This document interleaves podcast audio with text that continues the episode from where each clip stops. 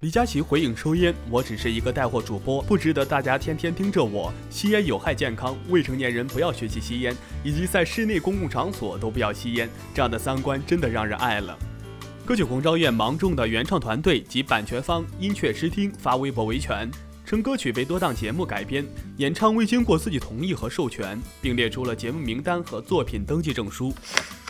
近日，国际乒联发起投票，票选二十一世纪男子乒坛梦之队。前五名选手中，中国三名球员马龙、张继科、许昕入选，另外乒坛名将瓦尔德尼尔、波尔入选。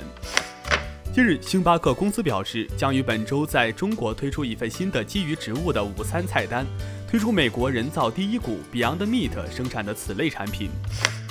青岛森林野生动物世界四月二十号宣布，将永久停止动物表演，取而代之的是动物科普大讲堂。停止动物表演不只是对动物的尊重，也是动物园回归其公益属性的必经之路。据路透社二十一号援引英国外交部常务次官西蒙·麦纳唐纳的话报道称，英国政府对于允许中国华为公司参与英国 5G 网络建设工作的决定是坚定的。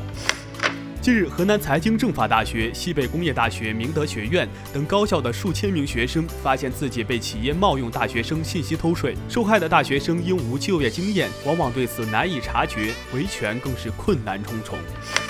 再不开学，你们宿舍就变成啥样子了？近日，有网友小豪说：“半桶蛋白粉放宿舍了，估计一开门老鼠就能把我一拳打死。”表示真的很心疼小豪同学，开学不易。随着疫情防控向好，武汉全市转入低风险区。四月二十二号，武汉市城市公交、轨道交通恢复全线网运行。近日，华纳公司决定延期上映新版本的蝙蝠侠电影。在华纳全新的计划里，该片从二零二一年六月二十五号的上映时间被挪到了二零二一年的十月一号上映。我是耕龙，下期见。